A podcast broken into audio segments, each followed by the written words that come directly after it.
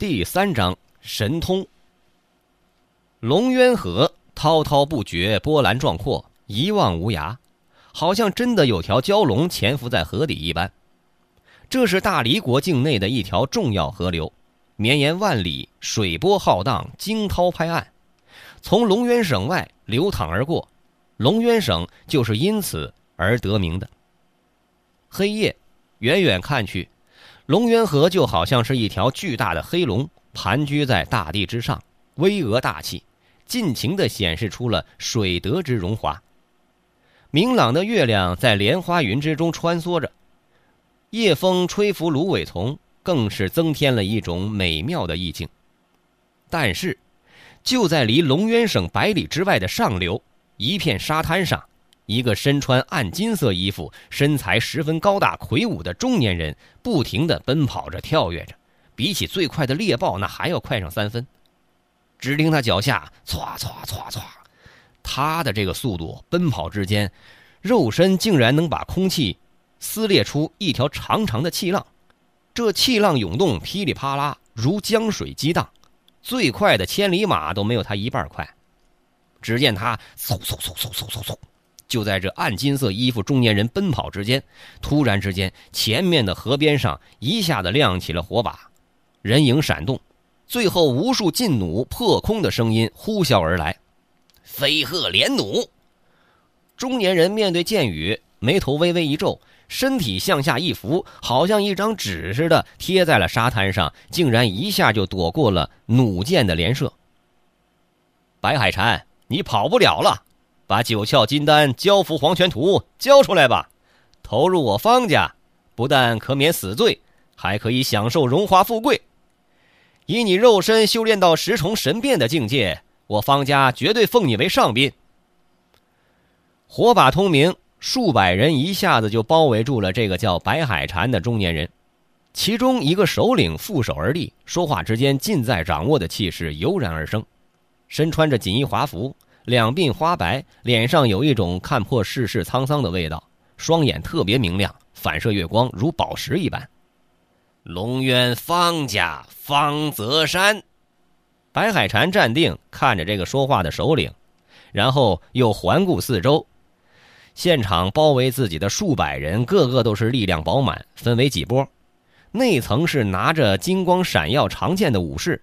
外层是拿着连弩瞄准的武士，而最外层却是手拿火把封锁四周。那些拿连弩的勇士手上的连弩上边雕刻着一只乳白色神俊的仙鹤，弩箭从鹤嘴之中喷射出来。这种连弩射程极远，洞穿力极强，是龙源省方家得自羽化门的真传兵器。不错，正是我。方泽山微笑着。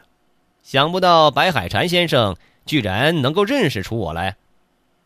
你哥哥方泽涛乃是龙渊总督封疆大吏，方氏一门深受大黎皇帝的宠信。我来到了方家的地面，又怎么能不熟悉一下人物呢？不过，你们居然知道我身上有九窍金丹和交付黄龙图。看来是得自羽化门的消息了。白海禅虽然被包围了，却丝毫不在乎，侃侃而谈：“我方家祖先乃是羽化门弟子，这次在这里等候白海禅先生，正是羽化门的飞鹤传书。”方泽山身体一动，脚步踏前，骨节之中微微的颤抖，好像在演奏一种舒畅的音乐。你白海禅在黄泉山古墓之中找到交符黄泉图、九窍金丹，这些事情别人不知道，但是羽化门却是知道的清清楚楚。九窍金丹，那是可以帮助人习得神通秘境的丹药，而交符黄泉图，蕴藏着一个天大的宝藏秘密。你们方家都想要，莫非是图谋不轨？白海禅撒笑着：“住口！交付黄泉图，我方家自然是献给圣上；而九窍金丹，则可以让我方家成就一位神通秘境的高手，大大增强我家族在朝廷的地位。”方泽山陡然喝道：“看来白海禅，你是不愿意交出这两样东西了。那我就只好在你的尸体上去取了。是吗？白海禅眼神突然一眯，眼皮缝隙金光爆射，轰隆一声，他的身体一冲，浑身的衣服烈烈震荡，身体似游鱼，似龙形，数十步的距离竟然一抢就到，直接到了方泽山的面前，让他手下的人连反应过来的机会都没有。这个时候，就看白海禅上下穿越，嚯哈呜嘿！方德山呢，只感觉到四周的空气啊，被生生的挤压了出去，似乎成了一个短暂的真空。随后，一尊巨拳不停的在自己眼中扩大，要把自己的头颅一下轰爆。一拳之威猛烈如斯啊！鹤舞长空。生死关头，方泽山终于显示出了他过人的实力。背部两块大肌一撑，唰的一声，好像仙鹤展翅一般，身体变得轻飘飘的，随着拳风而动，身体一下就闪了出去。好，松鹤万寿拳，你竟然练到了肉身八重通灵的境界，不过仍然不是我的对手。喊你哥哥方泽涛来吧。白海禅说话之间，身体并没有停留，而是冲入了人群之中。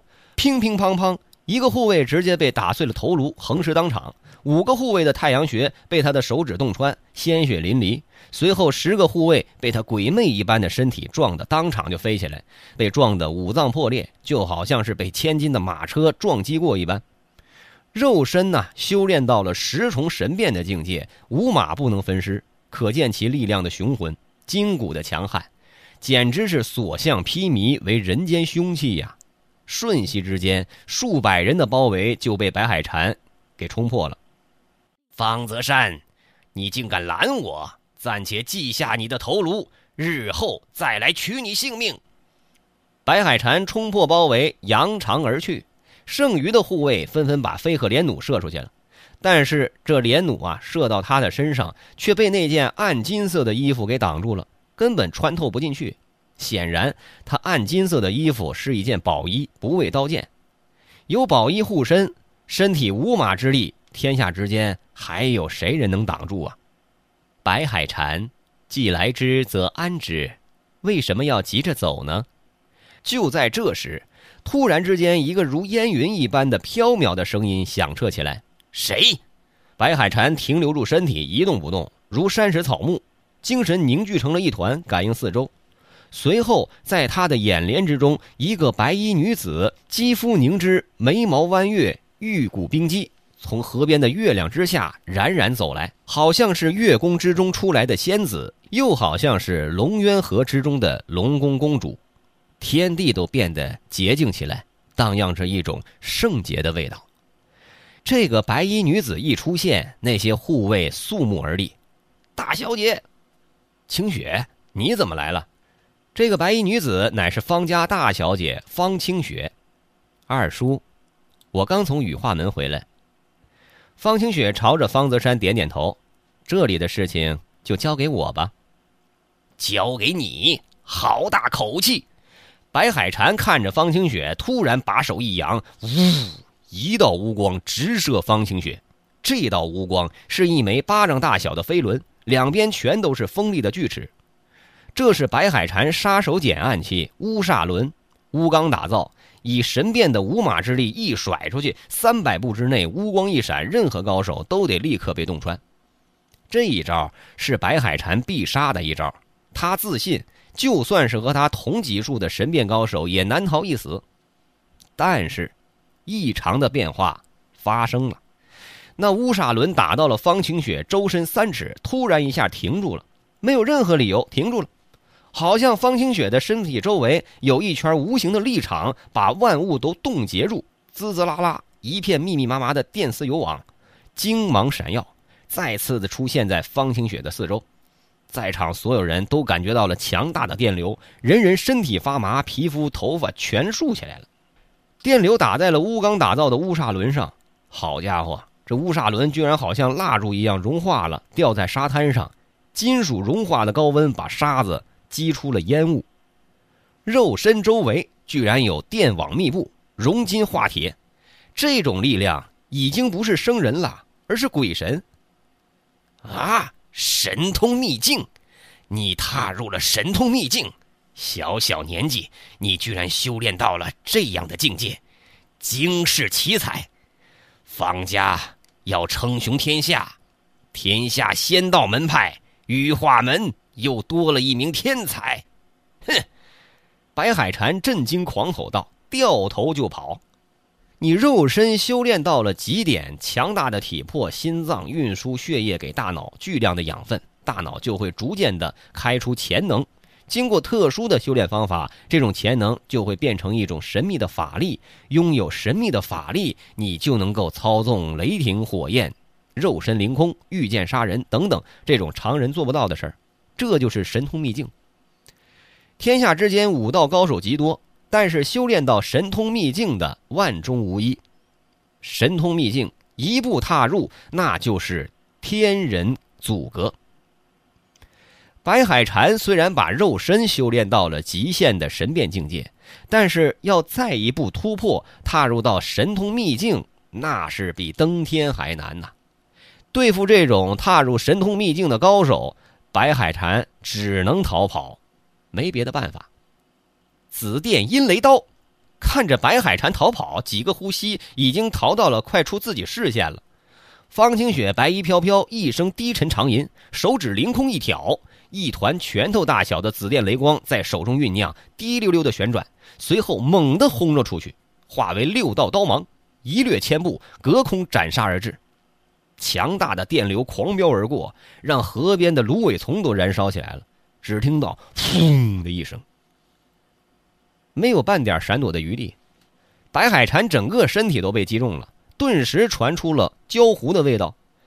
那件能够抵挡刀剑的宝衣也被强烈的电流撕裂，哗啦一声，他狂奔，掉进了滚滚的龙渊河中。生机破灭，逃有何用？方清雪一步踏出，身体居然凌空悬浮，走到河面之上，滚滚波涛在脚下流淌而过，看到了白海禅落水的地方，他单手一抓，一团强大的吸力从他掌中发出。那河水竟然被吸上了天空，形成了一条粗大的水桶柱子。那白海禅的身体居然被卷在了水柱之中。交伏黄泉图，方清雪看着白海禅的身体，再一挑手指，一张古卷图画，还有一尊巴掌大小的金铁盒子，就被他的法力所引动。眼看这两件旷世奇珍就要落到方清雪手中。情况突然发生变化，接触到了法力的滋润，那张古卷图画突然震动了起来，唰的一声，一下展开。这幅图画大背景是一片漆黑、深幽、昏暗，好像是九幽黄泉一般。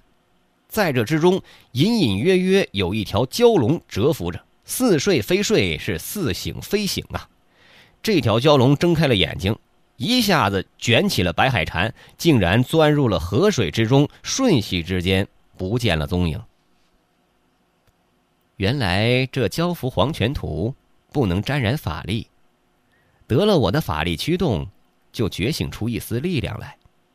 不愧是一件蕴含着极大神秘的上古奇珍。方清雪若有所思，看向河里，一点影子都没有了。蛟龙入水，瞬息千里，咋追啊？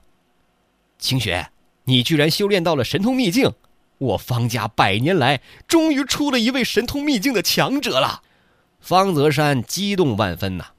虽然说跑了白海禅，但是他的心中仍旧是狂喜。二叔，派人布置下去，沿途搜索，在我龙渊省境内，龙渊河上下游都要搜索。白海禅中了我的紫电阴雷刀。生机已经断绝，活不了多长时间。那蛟伏黄泉图也不过是吸收了我一点法力，引出了其中蕴含的大阵而已，没有什么大碍。找到这图，我要回去献给羽化仙门掌教。方清雪语气淡淡：“我先回去见一见父亲。”说话之间，这位修炼到神通秘境的惊世女子凌空滑翔，宛如一只仙鹤，消失在了众人的眼线之中。传令下去，各个县、各个府的官员都要动用人手搜索全境。方泽山发布了命令。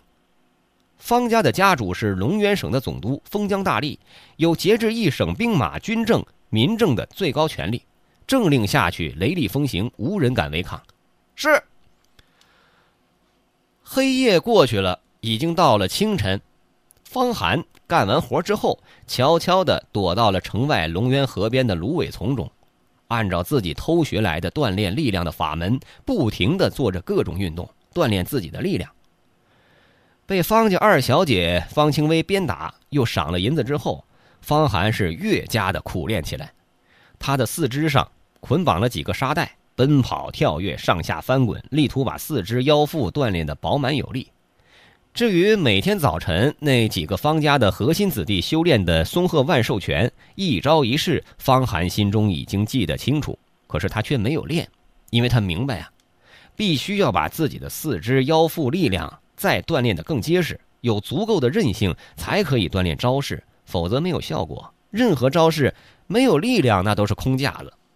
养生练力招式三重步骤，那得一步一步的修炼。